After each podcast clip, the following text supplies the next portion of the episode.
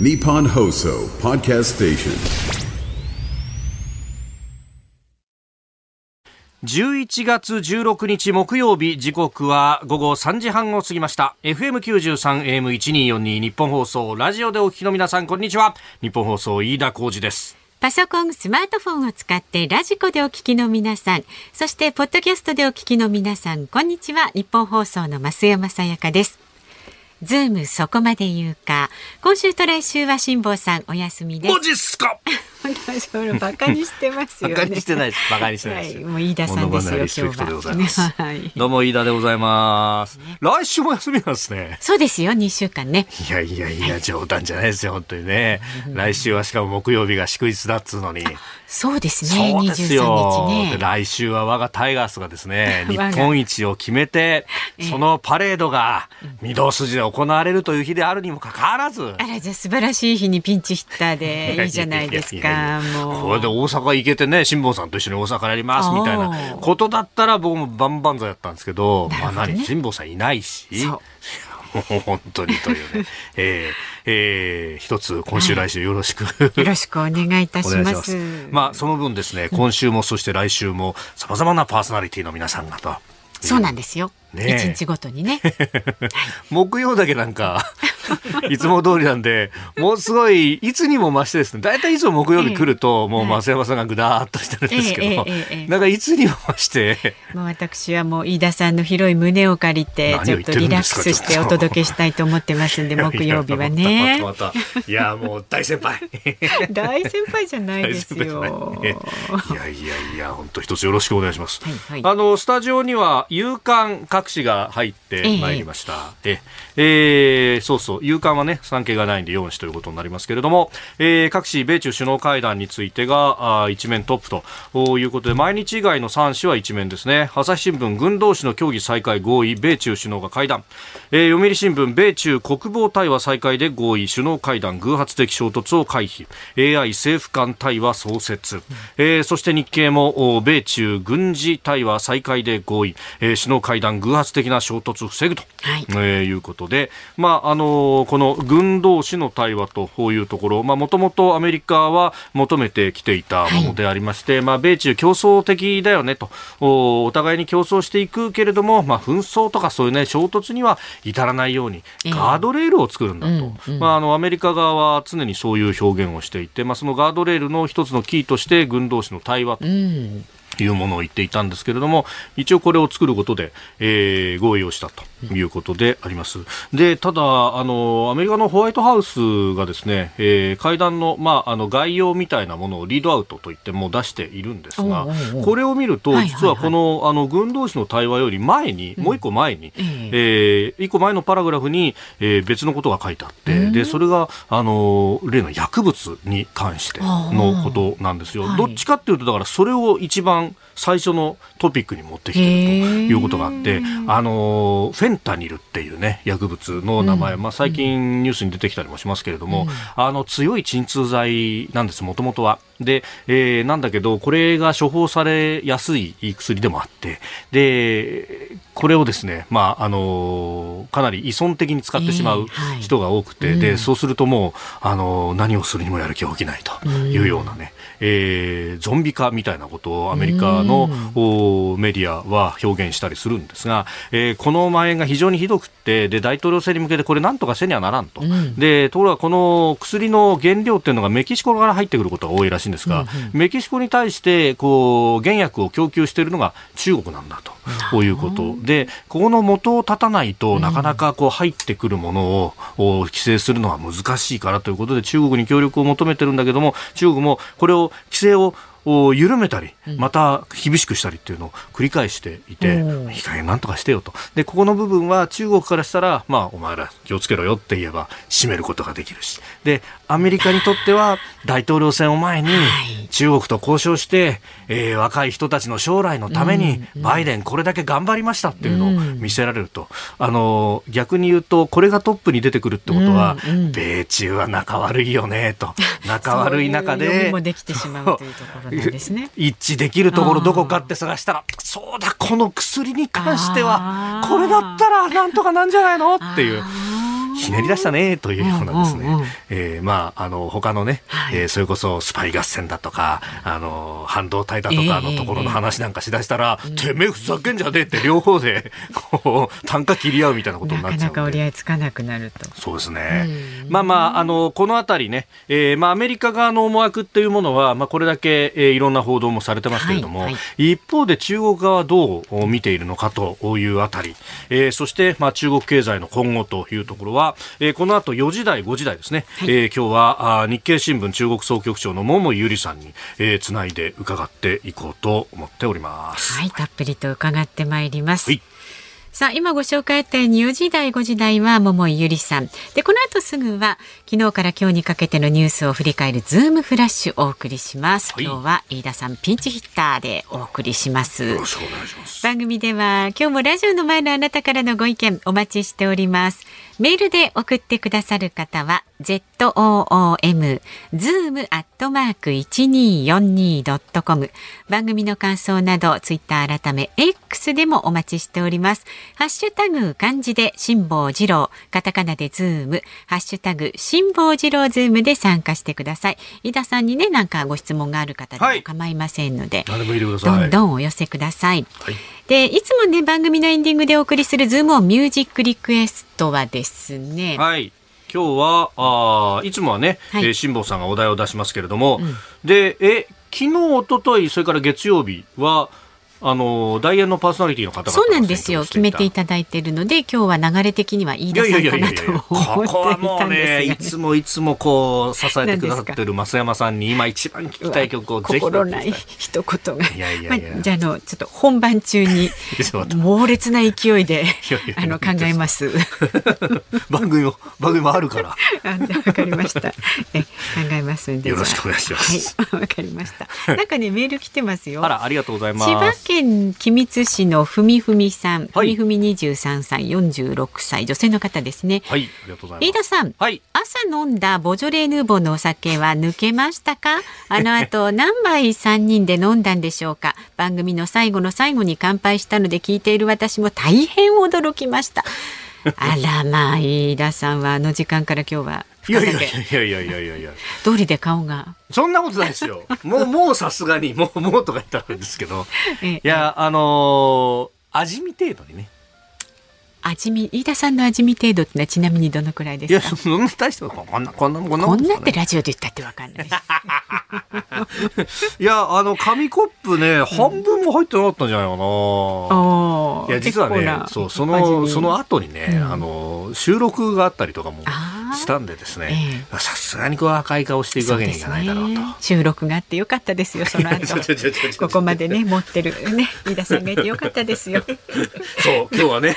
ボジョレ・ヌーボーのそうそう解禁日だと。でね後ほどこの番組でもこのはいボジョレ・ヌーボーのプレゼントのお知らせもありますんでね、お聞きになっていただければと思いますんでやっぱ、いろいろ、こう、昨日飲んだんですか？いや飲んでないですよ。木曜日に備えてまたまたまた。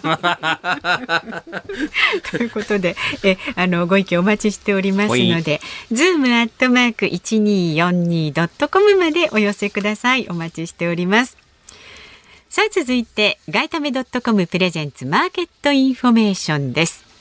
東京株式市場日経平均株価は昨日と比べて95円29銭安い3万3424円41銭で取引を終えました。トピックスは昨日と比べて4.60ポイント低い2368.62で取引を終えました。円相場は1ドル151円30銭付近で取引されています。今日の東京市場の円相場はおよそ20銭のレンジで方向感なく推移しました。ただ今日の海外市場では円が主導の相場展開となりそうです。今週発表されましたアメリカの消費者物価指数やえー小売売上高の結果を受けましてアメリカ経済が急激な失速を回避できるとの見方が広がっています。そのためリスクオンの動きから円売りが入りやすい地合いとなりそうです。ただ33年ぶりの152円台へ下落するようですと日本政府日銀による円買い介入への警戒感も高まりそうです。不意に乱高下するなど値動きが荒くなる可能性があるため注意が必要です。ガイタメドットコムプレゼンツマーケットインフォメーションでした。ニッポン放送ズームそこまで言うか今日は飯田アナウンサーとお送りしています、はい、ではまずは昨日から今日にかけてのニュースを振り返るズームフラッシュです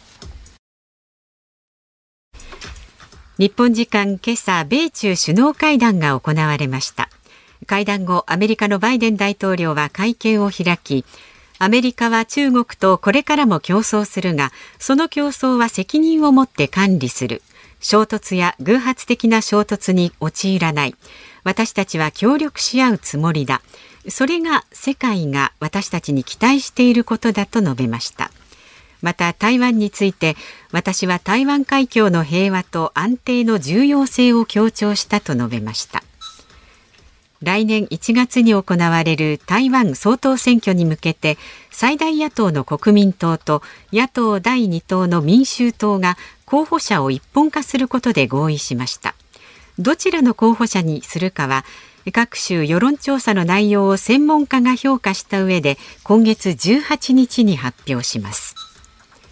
財務省が発表した10月の貿易統計によりますと輸出から輸入を差し引いた貿易収支は6625億円の赤字となりました。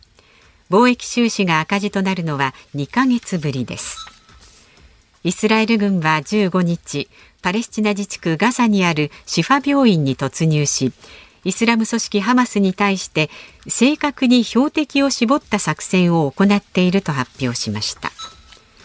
2025年大阪・関西万博の国際参加者会議に参加していたケルケンツェス事務局長は開幕時期について延期の選択肢はないと強調。準備が整い予定通り開幕できると考えていると述べました。自民党の高市経済安全保障大臣は自身が主催する党内の勉強会を立ち上げました。党内からは来年秋の自民党総裁選挙の出馬を見据えた足固めではないかという足場固めではないかという見方も出ています。今年の10月に日本を訪れた外国人旅行者が251万6500人となりコロナ禍前の水準を初めて上回りました。一方中国からの旅行者はコロナ禍前と比べて35%ほどの回復にとどまっていますえー、ということで、さまざまニュース入ってまいりました。まあ、米中首脳会談についてはね、えー、後ほど、日経の中国総局長の桃百合さんとつないでというところであります。はい、で、えー、3つ目の貿易統計10月の分が出てきました。あ輸出から輸入を差し引いた貿易収支6625億円の赤字ということになっておりますけれども、うん、これ中身を見ると、まあ、輸出はちょっと増えたんですけれども、輸入の部分が、まあ、かなり減っていると。うん、で、これあの、金額ベースと数量ベースという2つの見方があって、まあ、金額ベースで見るとこの赤字額というところなんですが、えー、その部分でいうと原油が16.8%金額ベースでマイナス、はい、液化天然ガスが37.6%マイナスと。うん石炭が45.7%マイナスと。いうことになっております、まあ、特に石油なんかが顕著ですけれども一頃と比べると、えー、バレルあたりの値段というものが、まあ、落ち着いてきていると、まあ、ここのところ1バレルあたり70ドル台の後半と。いうことになってきてますんで、まあ、その辺の価格の変動というものも効いてきてるかなと。というのがあの数量ベースで見るとそこまでは減ってないという感じ、えー、原油なんかも、まあ、マイナス7.3%ではあるんですけれども、えーまあ、金額ベースに比べるとの、マイナス分が少ないと。そうですか。そうなんですよ。うんただ全体的にこう輸入が減ってしまっているぞということっていうのは、まあ、あんまり、えー、いい傾向ではないなというふうに思うのが、まあ、後ほどのねあの経済に関するニュースにも絡んでくるんですが、あの景気が悪い時ってみんなが物買おうとしないじゃないですか。うん、で物買おうとしないとこれ需要があの減るっていうふうに言うんですけどそう、ね,、するとと、うん、あのまあ、国内で作ったもので十分賄えちゃうよねっていう状態になるわけですよ。で海外から別に物を持ってこなくてもいいじゃんっていうことになると。でそうすると輸入が減ってくるとうんいうことになって。、えー、あまりよろしくはないと、でこれが逆にあの国内が本当、需要が旺盛になってくると、輸入が増えてくるんで、輸出以上に輸入が増えると、まあ、あ貿易的には、まあ、輸入するってことはお金支払うってことになるんで、でね、まあ、赤字が増えていくということにはなるんですけれども、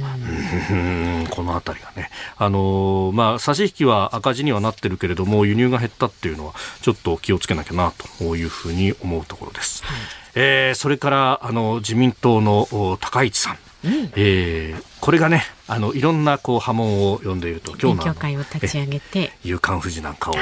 う読んでいますと、えあのご自身は岸田政権の一員として閣僚をやっていながら、えー、えー、勉強会を開くと仲間をこう募ってっていうのはこれは総理に弓を引くのかみたいなですね、うん、えー、ことも、まあ、言われたりなんかもするところです。まあ、あの高橋さんご自身は、まあ、あくまでこれは勉強会なんだということをこうおっしゃっているところでありますが、えー、一方でね来年秋の自民党総裁選には、まあ、あ出るんじゃないかとも言われております、はいはい、えー、20人の推薦人を果たして集められるのかと、えー、いうところも含めてですね、まあ、いろんな動きがとそういえば勉強会といえばあのライドシェアに関しての勉強会が今週準備会合が立ち上がって、うん、来週の22日に、えー、第1回の、ね、勉強会が行われるそうですけれども、えー、ここのトップというかね代表として、えー、顔が出ていたのは小泉進次郎さんと。まあ、そこにこうどれだけの人が集まるのかどうなのかとかね、えー、もうご本人はあの雑巾がけなんだともう地道にやっていくんだとい。うことも、はい、おっしゃっていた、うん、あと記憶しておりますんで、まあ、あその辺から、まあ、ただねあの若手から誰かが出てくるっていうのがそういえばここのところニュースとしてはなかった。そうですね。ところでもありますんで、ええこれが新しい動きとなるのか。注目ですはい支持率もね、うん、あんまりよろしくないという岸田政権ですから、うんうんうん、えー、注目していこうと思っております。はい、はい。さあでは様々な視点でニュースを解説します。ズームオン参りましょう、はい、この時間解説するニュースこちらです7月から9月期の実質 GDP 前の3ヶ月と比べて0.5%マイナス。内閣府が発表した7月から9月期の GDP 国内総生産の速報値によりますと物価変動の影響を除いた実質 GDP は前の3ヶ月と比べ0.5%マイナスでした。新藤経済再生担当大臣は個人消費や設備投資といった内需が力強さを欠いていた。今後は中国経済の先行き懸念など海外景気の下振れが経済を下押しするリスクなどにも注意が必要だとしております。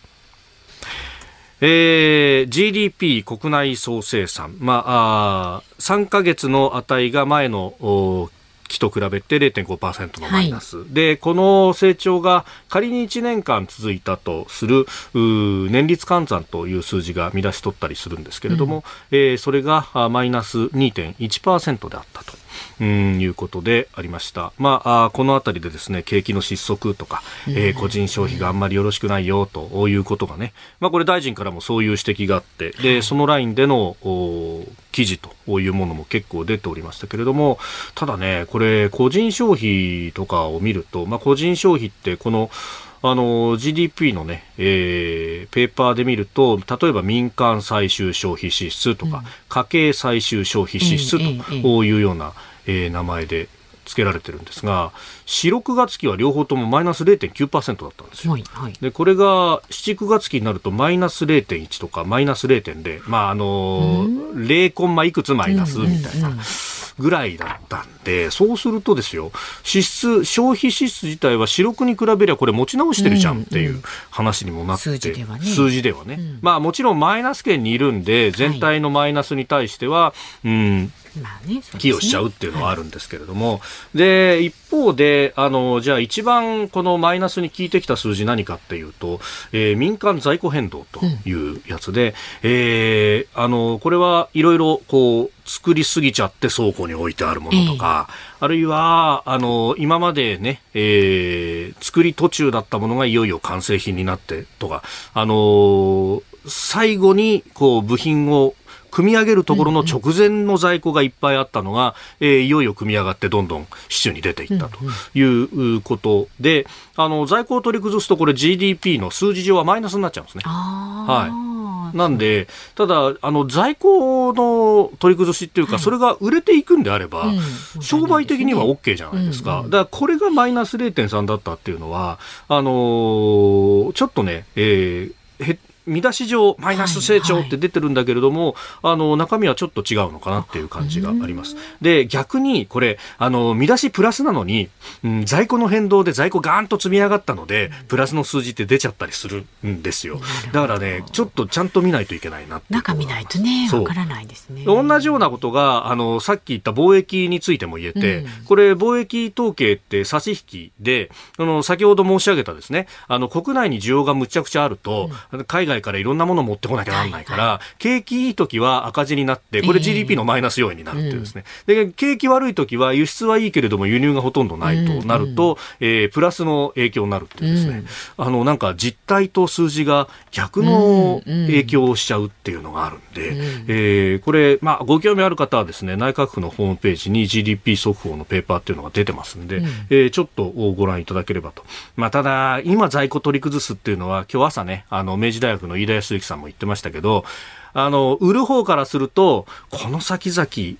いいこれ以上価格がもっともっと物価が上がっていって、もっと高い値付けができるぞってなったら在庫は在庫のまま持っといた方がこれ得なんじゃないかなと思うわけですよ。ところがひょっとすると、うん。物価これ頭打ちになってきて、うん。あるいはもうちょっとしたら下がり出してとか。こともね。そう。で確かにそこに関して新藤大臣も、えー海外景気の下振れが経済を下押下押しするリスクというふうに言っていて、はい。確かにあのさっき外為ドットコムの、ね、原稿にもありましたけど、アメリカの経済ってものが、今までぐーっと物価が上がっていって、まあ、物価が上がっていくのと同時に賃金もガーッと上がっていって結構こうイケイケどんどんの状態から落ち着き出してると。はい。であのアメリカの経済にとってはいいことなんですよ。あの、これで順調な成長になっていけばね。ただ、周りから見ると、今までイケイケどんどんで売れてたものがうん、ちょっと減速してきて売れ、売りづらくなってくるぞっていうのは、あの、日本の輸出に関して言うと、あまりよろしくないということで、まあ、あとは中国経済もどうなるかわからないと。で、これ海外経済が下振れしてると、くるとですね、まあ日本経済も影響を受けると。で、日本経済の内需があんまり良くない中でですね、海外の経済が下をね、落っこってきちゃったら、あれこれ、ひょっとしたらこの先不況になっちゃって、あんまり物売れなくなっちゃうんじゃないのと、じゃあ価格の高いうちに今売っちゃえっていう動きがもしあるんだとしたらですね、先行きに関してっていうのはちょっと考えなきゃいけちないかなょっと心配。はい。で、この GDP っていろんなこの経済の数字をまあいろんなところから持ってきてですね、はいはい。で、それでこうお数字を作るんで、このあの総生産の数字以外にもいろんな興味深い数字があって、ええ。えーデフレーターというものがあります。これまああの傾向として、えー日本がこの先いどのぐらいインフレがいくのか、あるいはデフレなのか。えで、インフレ、デフレのお要因として、一つは、あの、海外から持ってくるものがね、高くなると、それは物が高くなるよねっていうのがあるんですが、もう一つ、あの、国内の経済が良くなってきて、みんなが欲しい欲しい欲しい、物が欲しい物が欲しいってなって競争になると、あ、じゃあ、うちこの値段つけても売れるかなとかね、えーあ欲しいんだったらじゃあ1500円ですよ、みたいな。ありますよねこうちょっと価格上げても OK になってくると。で、そこで、あの、国内需要デフレーターってものを見ると、えープラス0.3。で、この数字、前期、4、6月期はプラス0.7という数字だったんで、えちょっとね、あれ？おかしいな。落ち込んできてるぞ。ここで一つ踏ん張らないと、またデフレに戻っちゃうと嫌だよね、というね、えーこともおございます。まあ、そのために補正予算がどうなるかっていう話にもなってくるんですが、まあ、それはまた、えーえー後日というところになります。ここが気になるんでした。あ、違うか。ズームオンだ。ズームオンでしたごめんなさい。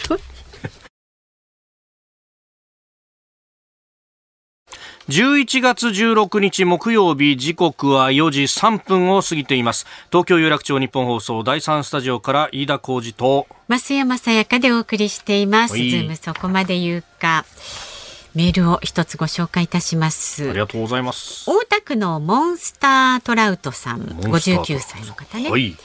飯田さん、はい今年のうん漢字一文字は何ですか？やっぱり虎ですかねまあそうなりますよね当然ね虎。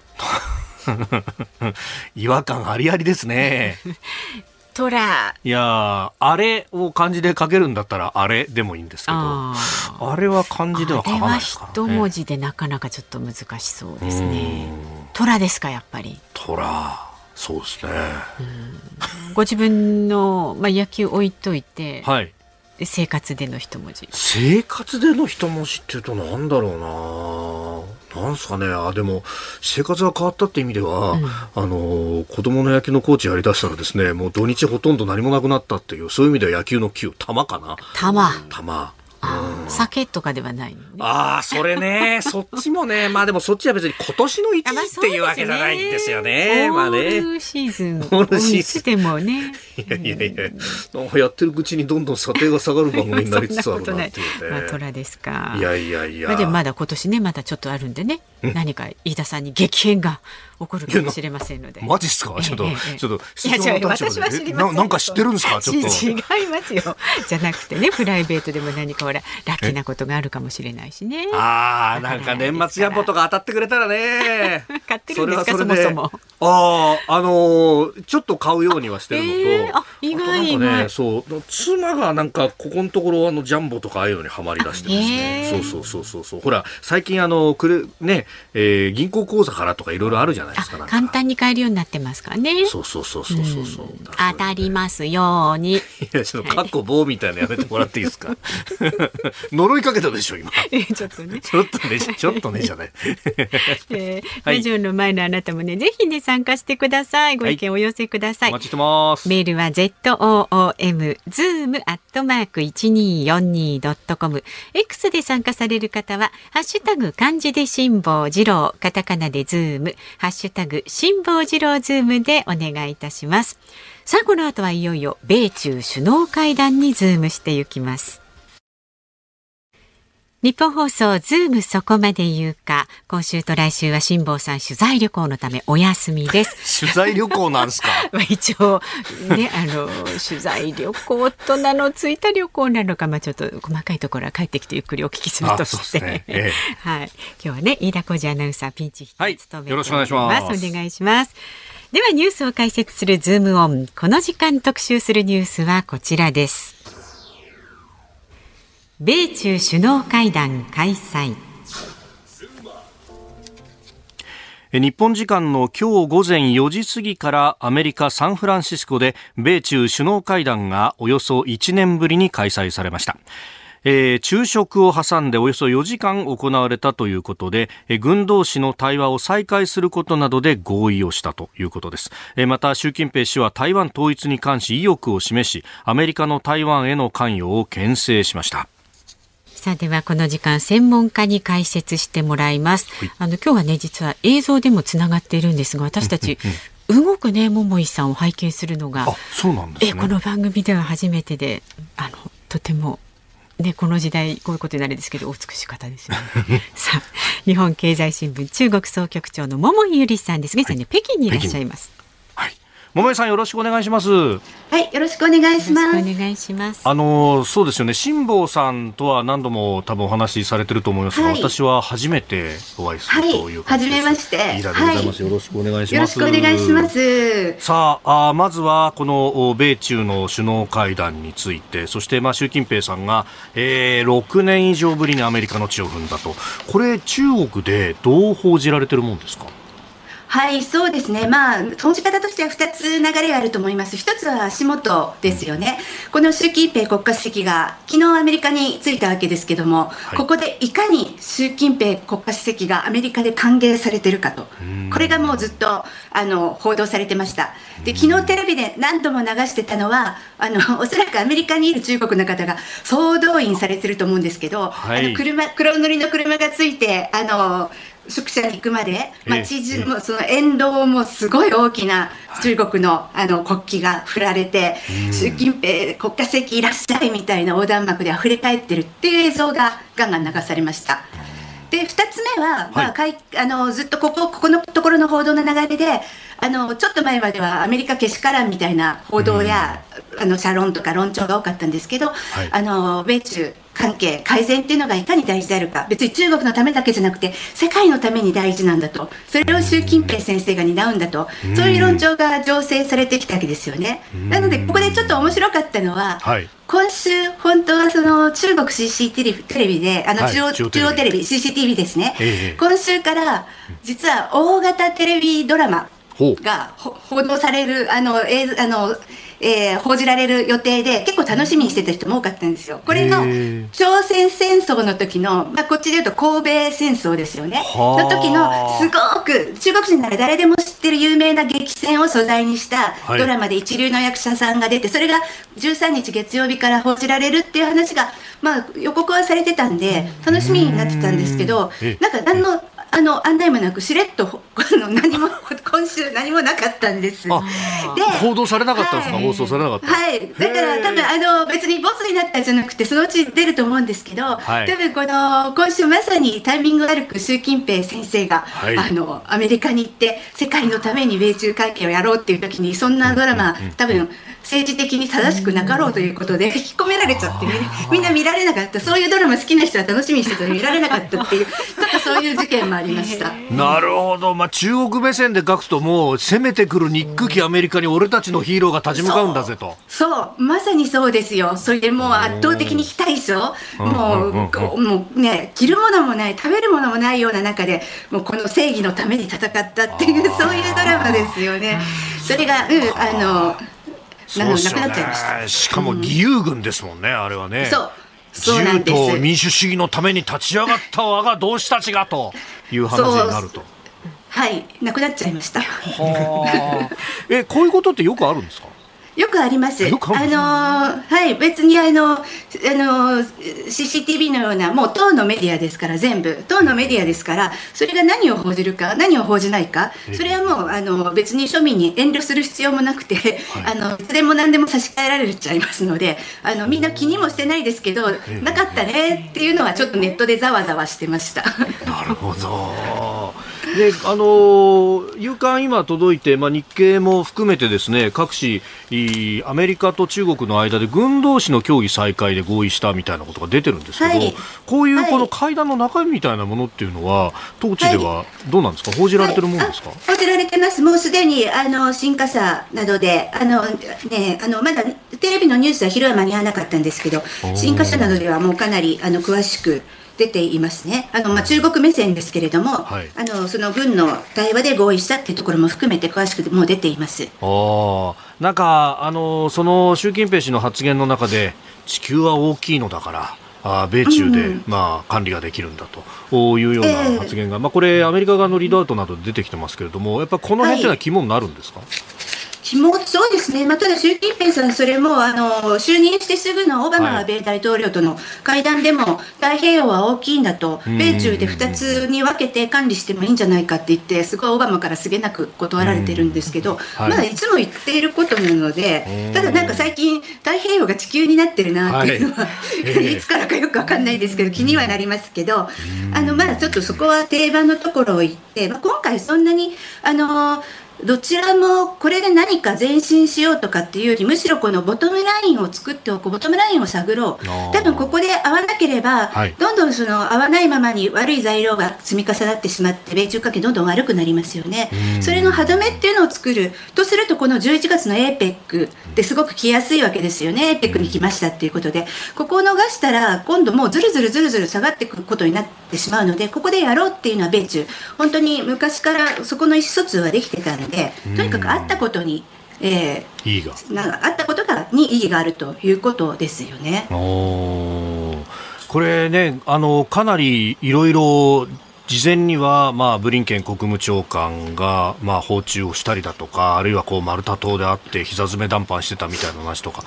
こういうね、あのサリバン大統領補佐官がと、これ、結構練られてきたんですか、ここに来るまで。すごい練ってきたと思います、まあ、そもそも本当は2月にブリンケン国務長官が行って、はい。で最初の追払いするはずだったのが気球問題でダメになっちゃいましたようね。であれはアメリカの事情で気球問題のそんな時に行ってねあのブリンケンさんが握手するなんてけしからんみたいな話でアメリカが行けなくなっちゃったんですけど、はい、中国あの時覚えてらっしゃるかどうかわかんないんですけど気球問題が出た時ブリンケンさんが来る直前に、はい、アメリカさ中国は最初遺憾であるって謝ったんですよ。こんな思いもよりませんでした。遺憾である。はい、でそれすごくびっくり予定したんですよ。中国がそんなすぐ、うんいかリグロリグレットですけどそれでもそんな謝るなんて 前代未聞だと思って、はい、それだけブリンケンさんに来てもらって準備したかった。でもアメリカが結局アメリカの国内市場でブリンケンの訪中延期ってなったらあっという間に元の中国に戻ってもうなんか、はいあの気球撃ち落とすのけしからんとかいつも中国に戻ってましたけどやっぱり中国も前向きだしアメリカもやる気。であのいっぱい来ましたよね。偉い人とかキッシンジャーとか、はい、国務長官財務長官商務長官。やっぱりこれはアメリカが中国のメンツをやっぱり立ててるわけですよね。あの中国としては今まで国内向けにアメリカけしからんって言ってきた手前ほいほい行くわけにはいかないので、はい、中国アメリカ側がたくさん偉い人を呼んで中国重視してるんだよと3個の例で行くか来たから習近平さんも行くんだよっていう形をこれアメリカもちゃんと気を使ってあげてるなと思います。うん。その辺やっぱりメディアに対しての見せ方見え方ってものも今回相当じゃ気使ったわけですか、気を使ってますね、そのこのいっぱいあのやり取り、あのその偉い人が訪中じゃなくて、あの王毅さんと、ね、あの、はい、大統領補佐官とかも含めて、すごく水面下でやり,、ね、やり取りしてますよね、あれ、はい、ほとんどこれ、習近平さんのメンツをどう立てるかっていう町長発信のやり取りだったと思います。でそれ具体的に言うと、もうほとんど中国側の要求って、多分会談の中身よりも、プロトコール、つまり専用機から降りる際にレッドカーペットを引いてくれないのかとか、儀仗隊来ないのかとか、あとその普通こういう国際会議の会談ってバイデンさんがある部屋に座ってて、もうどんどん首脳が来るっていうのが一番一般的なんですよね。それじゃ嫌だと。特別扱いしてほしいっていうところですごいすごいやり取りがあったと思います。はあ、なんかあのかぐや姫が求婚者たちを待つみたいな感じの そうです、ね、お前これ持ってこいあれ持ってこいみたいな。今回、まあ、星取り票的にはまあまあお互いまあまあのとこだったかなと思います。あの例えばあの8月に南アフリカで行われたブリックス会議首脳会議、はい、あの時は習近平さんだけがレッドカーペットだって議場体あってでもこれアメリカでやっちゃうとこれこ、ね、あの国務訪問っていうかこう、ね、公式訪問になっちゃうので多分それは。アメリカはそれはいくら何でもできませんって断ったんだけどその会談が今回なんかその、はい、えーと、サンフランシスコの郊外にある素敵な歴史的な邸宅、素敵な会場でで会合をして拡大会合をして2人でランチしてお庭散策して、うん、あと新華社の報道にわざわざ書いてあるんですけど、はい、でいろんな合意しましたって最後に、えー、庭を散策してバイデンさんは習近平さんが車が乗る場所までわざわざ来て習近平さんを見送りましたって書いてあるんですよ。おそこまで報じてるんですね。そこっていうかそこが大事なんですよ。すね、そこが大事なんですよ。でそこをちゃんと中国側がほそういう形にした上に中国側がそれを文言として報じるようにしてくれっていうのを多分大木さんがそれがダメなないんだったら行かないよとか そういうやり取りをずっとやっててもう大変だと思いますよこのアメリカの官僚の方も中国とのこのやり取り。でもまああの譲るとか譲り譲らないとか譲りでまあまあなあの形こういう素敵な素敵な邸宅で素敵なランチしてみたいな。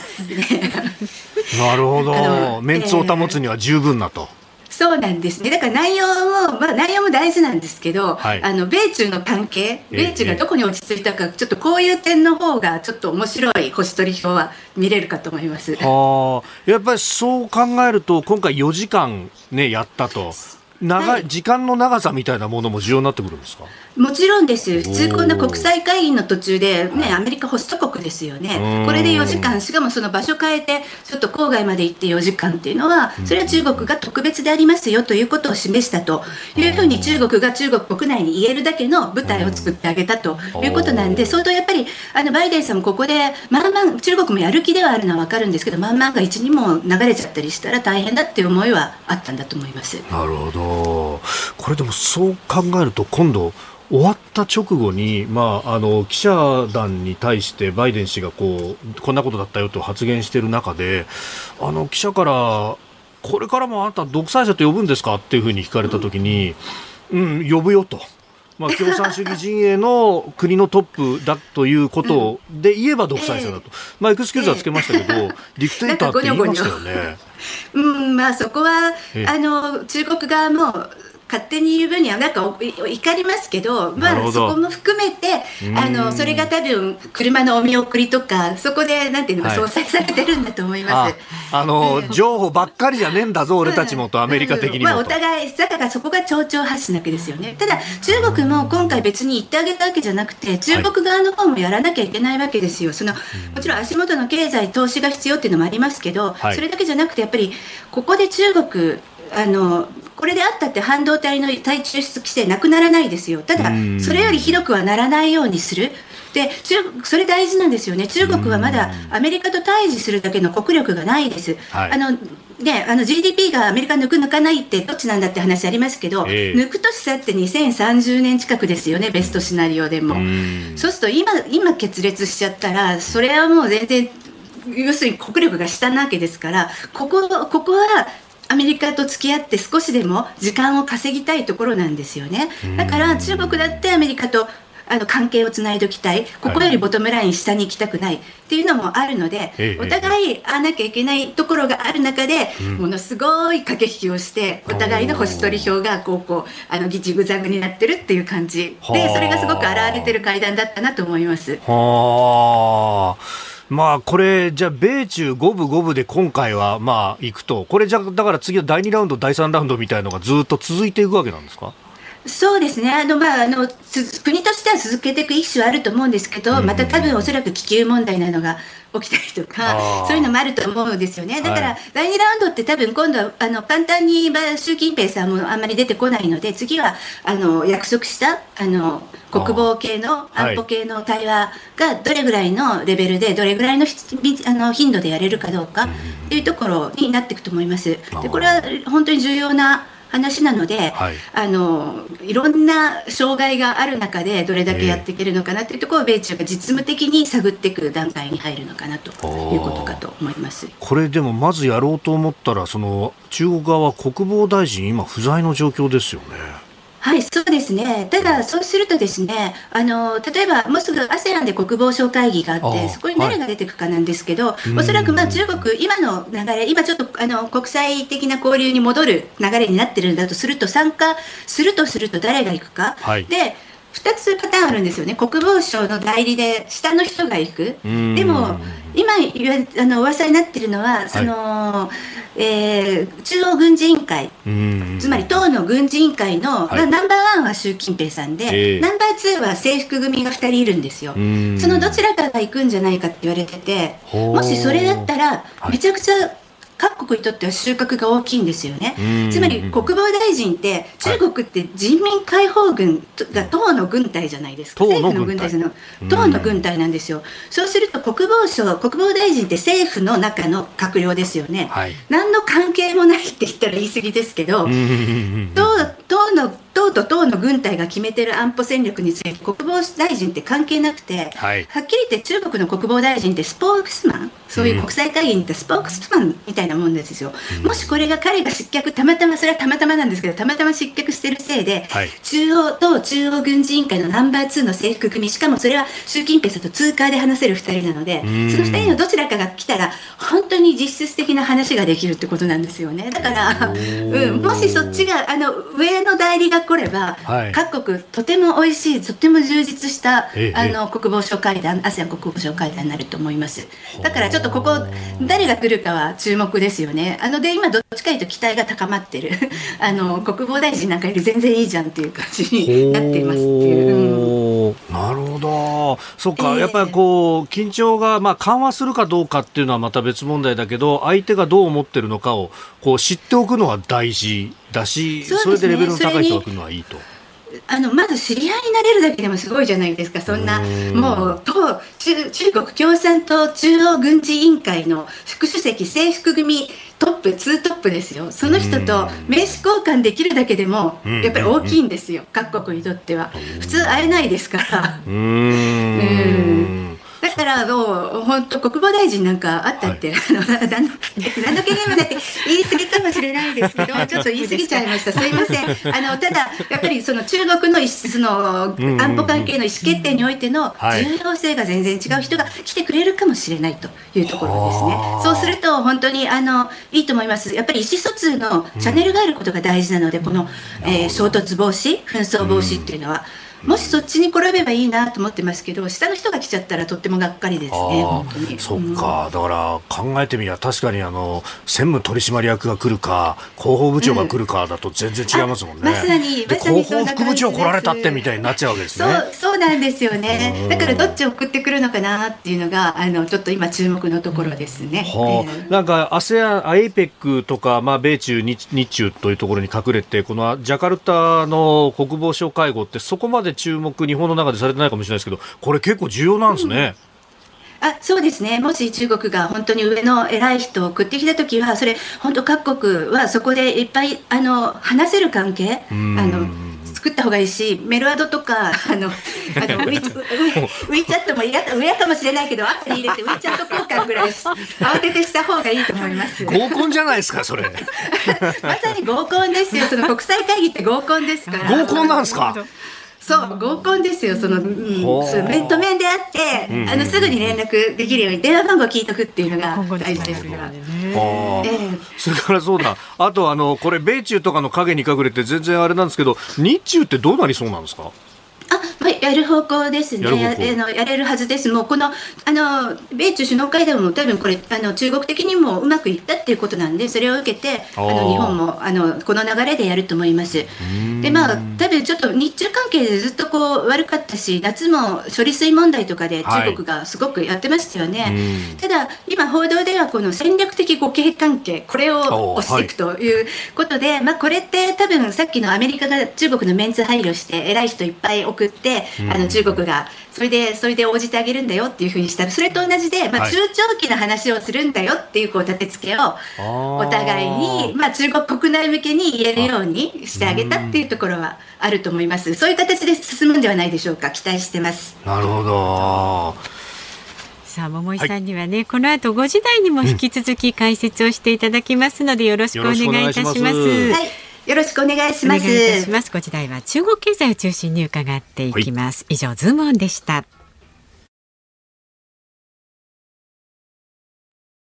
ズー日本放送辛坊治郎ズームそこまで言うかをポッドキャスト YouTube でお聞きのあなた増山さやかです飯田浩司ですお聞きの内容は配信用に編集したものです辛坊治郎ズームそこまで言うかは月曜日から木曜日午後3時半から生放送でお送りしています。ラジオの FM93 AM1242 に加えてラジコでもお聞きいただけますよ。ラジオラジコでは配信版では聞けない。あんなことやこんなことがいっぱい。さらにリポーターがあなたの街にお邪魔する中継企画や辛坊さんが夕刊フジの記事を解説する夕刊フジそこまでズーム。えそして生放送でしか参加できないリスナー参加コーナー。ズームオンミュージックリクエストなど盛りだくさん。ぜひラジオラジコでも辛坊治郎ズームそこまで言うかをお楽しみになってください。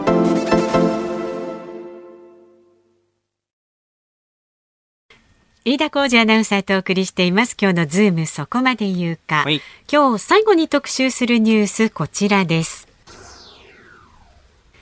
中国の大手住宅資産管理サービス格付け取り下げ。へ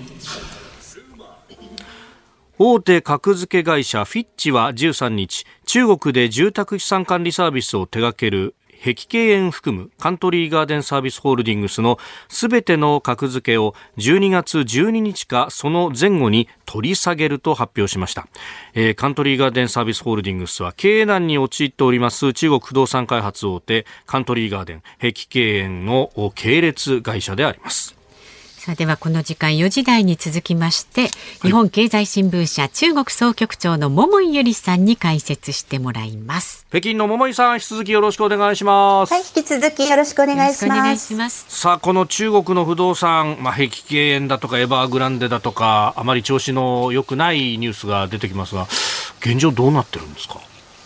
そうですね。あのとにかく不動産市況が良くない。でこういったあのデベロッパーみんなあの自転車操業で、はい、あのこちらからの頭金を使ってこっちに売りかけ債金支払うっていう自転車操業でやってきたので、あの頭金が入らなくなっちゃうともう一気に、はい、あのその逆回転してしまうという状況ですよね。でもこのデベロッパーの経営が悪いってなるともう今度みんな怖くて買えなくなる、あの買ったのに完成できないマンションも日本でもたくさん報じられてますけど自分の買ったマンションがそうなっちゃうの怖いから買えないとなるとまたまた市況が動かなくなるっていうことであの悪循環に入っちゃってますね。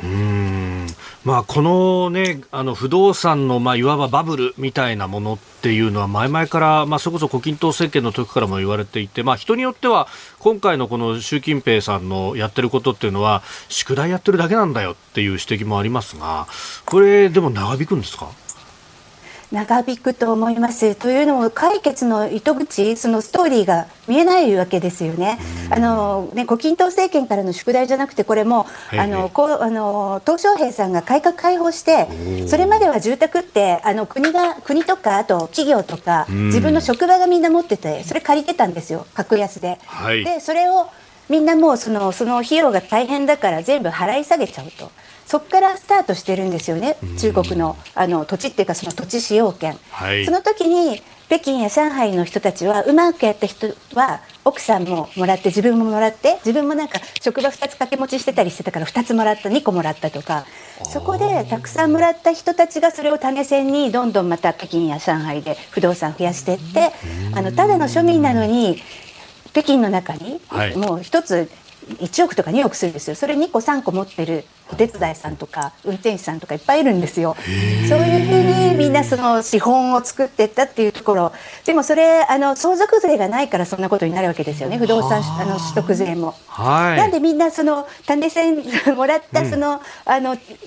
払い下げの家からどんどんどんどん膨らまして全部自分のものにどんどんなっちゃってっていう形で格差が開いていく。その宿題をその習近平さんが今やらされてるのは事実なんですよ。習近平さんが作ったバブルではないので。ただこれをどういうふうにほどかなきゃいけないっていうのはもう、はい、あのね、ご自分がこの一強の政権を、ね、作られたんで自分で一人でやっていかなきゃいけないわけですから、ええ、ただちょっとねこれ構造問題なんで、はい、これ西側の指導者がやっても解決できるような気はしないですね。あまあね、その上、結構こう経済が厳しくなってきて、若い人たちがなかなか職に就けないみたいなことも報じられてますけれども、この辺も数字も発表しなくなりましたよね。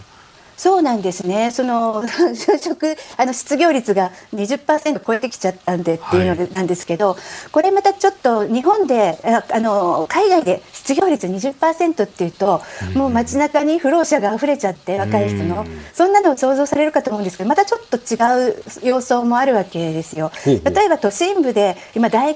大学の新卒って1200万人年間新規新卒が出てくる。日本だって5 60万人だと思うんですけど、はい、毎年毎年1200万人ぐらい大学新卒生が出てきてその人たちはみんな大学にすごい塾とかいっぱい行っていくぐらいだからお家もまあまあそんなにすごく困ってないことが多いわけですよね。一部奨学金で来られてる方もいらっしゃいますけど、はい、でそういう人たちはみんなホワイトカラーしかもかっこいいホワイトカラーで働きたいってなるといくら中学という中国といえども1200万人分も新規のかっこいいホワイトカラー職を用意できない、でだから今大学院に行く人がめちゃくちゃ多いんですよね。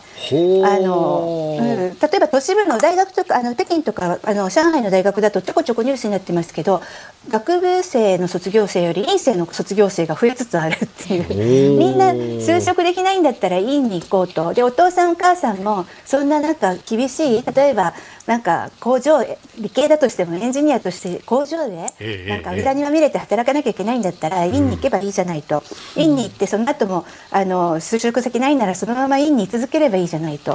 大丈夫よ生活費は？だっておお父さんお母さんそのおじいちゃんおばあちゃんマンション6個分もらえちゃったりするわけですよ、ね。うん。であのだからそのこの20%の中にも、はい、そういう人たちもたくさん混じってるのであのもろに本当のあの、ね、不況の国とちょっと様相が違うっていうところも多分ちょっと理解した上でのこの20%を考えた方がいいなと。ただそんなふうなことしてるとこれ国絶対あの国力の低下になってきてしまいますし。う、ね、ん、で中国としてはやっぱり中小企業とかブルーカラーで働いてくれる若い人が欲しいわけですよ。工場で。まだまだその需要はあるんですね。あるですね。で、中小企業なんかが倒産する際にコスト増、つまり人件費のコスト増っていう理由もすごく上がるんですよ。つまりそういう中小企業で働いてくれる、まあ、あの、ね、あの5000円、まあ、日本で言うと10万円ぐらいの、はい、あの給料の程度の職で、働こうと思ったらあるあるんですけどでそういう人たところは値段上げないと募集しても来ない。であの上げてるとコストでコスト増で倒産しちゃってるって中小企業も多いから、はい、完全にミスマッチが起きてるんですよね。この豊かになってあの14億人のうちのかなりの数が中産階級になってくる中でミスマッチが起きてるっていうところも反映されてると思います。はあこの人手不足倒産のミスマッチとそれからあの大学卒業生が大学院に行ってしまう。なんか私、えー、あの就職氷河期世代なんですね、えー、全く似たようなものを私高校大学ぐらいの時っていやもう就職できないから大学院に行くわみたいな人いっぱい見たんですけど、これってその後のデフレみたいなものにつながったりしないもんですか？いやつながると思います。あとそのねその院に行って正直言ってその例えば清華大学や北京大学の院の方たちはすごいハイレベルだと思うんですけど、はい、申し訳ないけれどもそのレベルの高くない大学の院とかも人がどんどん増えてるわけですよね。そういうところに行ってしまうとやっぱり社会人としてその20代の時若い時の数年間をそこで過ごしてしまうと多分社会的な大きな損失だと思うんですよ人材育成という意味では。これあの中国経済にボディーブローのように効いてくるると思います。だからこそ習近平国家主席がすごく今子供向けにやってるのは、はい、期待に合わせして働くのが大事なんだよとあのホワイトカラーになんかつまんないホワイトカラーになるよりも、工場で働くとか農村で働くとかそれがすごく素晴らしいことなんだよっていう教育をもう小学校1年生とかから始めようと、うん、してますね。そうしないともうこの国が回らないっていうことに、えー、考えてでそれはみんな総論賛成なんですけど、はい、自分の子供がそうなるのは嫌だっていう格論反対なんですね。やっぱり中国は日本よりも二分格差が社会主義ですけど大きいんですよ。やっぱりその出稼ぎ労働者、都市の中で2つの国があるようなもので、ホワイトカラーの人たちと出稼ぎ労働者、これ一緒の町に暮らしてるけど全く交わらない、街で見かけても目に入らないぐらいあの自分たちと違う人種だと思ってるんですよ。だからそこに自分の子供がなんですか身分が落ちる、はい、転落するっていうのはお母さんとかお父さんおじいちゃんおばあちゃんそんなんだったらもう働かなくていいっていうそこになっちゃうんですよね。ちょっと前に農村戸籍都市戸籍みたいなものでこうね格差が問題になったりしましたけど、はい、その辺がまだ残ってるっていうのもあるんですか、えー、思い切り残ってますね。やっぱり中国、えー、歴史的にやっぱりすごく格差社会それが共産主義になってもずっとその概念で残ったまま来てると思います。すごく矛盾していると思いますけどなるほど。そうするとその習近平氏が、ね、学習塾潰しとか結構そういうことをやってるっていうのも、まあ、そのぐらい大なた振らないとみんな汗水垂らして働かねえだろっていうような焦りみたいなのがあるんですか？そうですね。すごく焦りだと思います。習近平国家主席はご自身もその下方若い頃それ文革の被害者でもあるんですけど、はい、農村に下放されてまさに農村で額に汗して働いて、うん、でも彼はそれを共産党員としてすごくいい経験だと思ってらっしゃるので、うん、あの多分それを若い人たちにやりたいのにどんどんどんどんそのホワイトカラー志向とか、はい、ね、テック企業で働きたいとかテック企業ならまだしも弁護士になりたいとか、うん、金融機関で M&A やりたいとかそういう、ね、虚業に行くのとかをすごくけしからんと思っているのとそれだともう中国経済が回らないないので、はい、かなりあの彼としては切実なる思いでやったと思うんですけど乱暴すぎますよね。明日からダメですみたいな。そういうやり方なのであの非常に混乱したしあのあと親御さんたちも結局反発して、はい、で塾はなくなったんですけどむしろ格差が広がる方向そのお金持ちはこっそりその、お手伝いって言って勉強を教えてくれる人を非常に高いお金で家に招くようになる。そうするとそれ塾よりも高いですよねきっと。うん。とにかくあの、ね、上に政策あれば下に対策ありで、はい、あの子どもの勉強はみんな本当にあの子ども大切にする社会なんで、あの決して消えてない塾は消えたけど、はい、学習熱は消えてるわけではないっていうところで、ますます多分それだと余計格差が広がることになっちゃうと思うんですよね。これで、まあ、この先の舵取りなんですけど、もうさはさりながら、その改革開放のイケイケどんどんに、これ、習近平さん、戻るわけにもいかないんですかね、この先どうなりそうですか？あそうですね。まずその改革開放のイケイケどんどん。で特に不動産バブルですよね、はい、そこには戻らないと思います。そのバブルに戻せばとりあえずの景気は戻ると思うんですけど、はい、ただあの真面目に考えるとですよバブルに戻せばとりあえずの景気は戻るかもしれないですけど地方政府の債務危機みたいなのもどどんどん膨らんじゃうわけですよね。あのほとんどの GDP があの地方政府がお金を調達して売れもしない地方の土地を土地使用権を切り売りして、はい、で使いもしないインフラを作ってでもそれは GDP に加算されてっていう非常にあの砂上の楼閣みたいな GDP が多かった。そこに戻ったところで中国ますます問題が病巣が広がるだけなんですですだったらそこに戻るわけにはいかないですよね。かといってそれをあの対峙しながらこの経済成長を果たしていくっていう時にやっぱりその胡錦涛政権あたりの不動産もまあまあ良くて、はい、まあ、バブルもちょっとあの謳歌しながらその時に構造転換を果たしておくべきだったんですよね。もうちょっとあの不動産変調じゃなくてちゃんと自らの産業と消費に立脚する。であともうその頃に相続税とか、はい、あの不動産取得税とかそういうものを所有税とかですねそういうものも入れてしまう大なたを振るって入れてしまうってやっとけばよかったと思うんですけどもうここに来てはなかなか入れれないですよね。そんなの今やったら大沸騰にあの傷口広げるみたいになっちゃうんでなかなか本当に大変な局面にあると思います。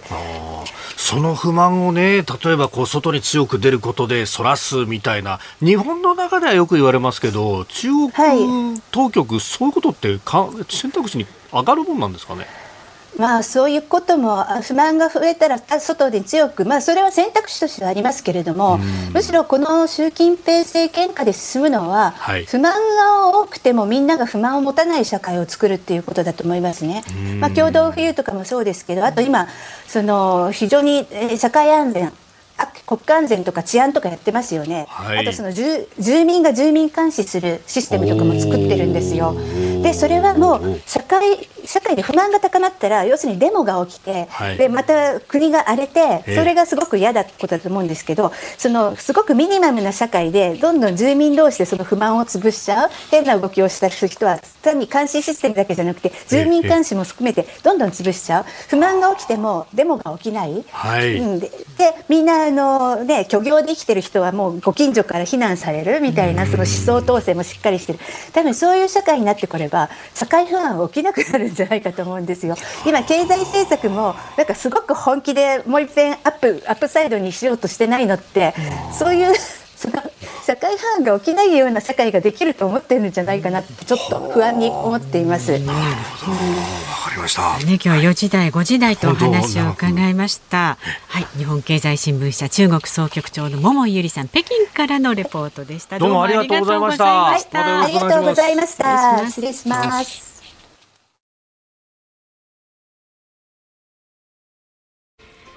ズームオンミュージックリクエストお送りしているのは今日はね私増山が選曲しました、はい、ノラ・ジョーンズでどんのワイなんですが、まあ、いい曲だからねたいなーなんて思って選曲したんですけど、はい、歌詞を見ていたらですね、うんうん、今日ほらボジョレーヌーボーの解禁日じゃないですかそうですねすごいのサビの部分にですね、うんうん、私の心はワインに溺れてる。すごくないですか？またさすがですね。歌選んじゃいました。腕がありますね、これ。さすがよ。出場。何ですか、その空回り、ほら力んでますよ、リスナーの方が指摘してくださったようにね。またドヤ顔で。はい、いやいや、お送りしました。またおしゃれな曲で、ね、ね、ちょっと眠たくなるようなリラックスできる曲をお送りしました。直前のお知らせは南春夫大先生だった南春夫さんからのノラジョーンズね。ね俵星現場からのドンノーホワイトね。いやいかにも AM だぞという、ね、バラエティに富んでますね。ねさあ、この後のね、日本放送もバラエティに富んでますよ。ね、この後夕方5時30分からは伊集院光の種、はい、そして6時からは鶴光師匠、お美和子様の鶴光の噂のゴールデンリクエスト。そして、はい 何ですか。いやいやいや、振れ幅がなと、ね、触れてますね。朝6時からは。はい、明日朝6時から飯田浩二の OK 工事アップ。コメンテーターは外交評論家内閣官房参与三宅邦彦さんです。あの、明日のそのぐらいのね、朝の時間帯に日中の首脳会談やっていれば始まったかどうか、結果が出るかどうかという時間帯であります。えー、まあ、その辺のね、岸田外交を掘り下げてまいります。はい、その後8時からは春風亭一之輔さんとあなたと発表をお送りしますんで、メッセージテーマ、あなたのいいなを教えてください。お待ちしております。これ17日だからいいな。そうです、そうです。でね、来週11月20日月曜日午後3時半からのズームそこまで言うか。月曜日のピンチヒッターは、ますだおかだの増田英彦さん、ゲストジャーナリストの須田慎一郎さんです。マジすか？もうこれタイガース日本一特番じゃないですか？でね、来週のピンチヒッター、火曜日が元 NHK アナウンサーの武田さん、はい、22日水曜日は作家の竹田恒泰さん、はい、木曜日は飯田浩司アナウンサーでお送りいたします。はい。というわけで、ズームそこまで言うか、ここまでの相手、飯田浩二と、増山さやかでした。来週も聞いて。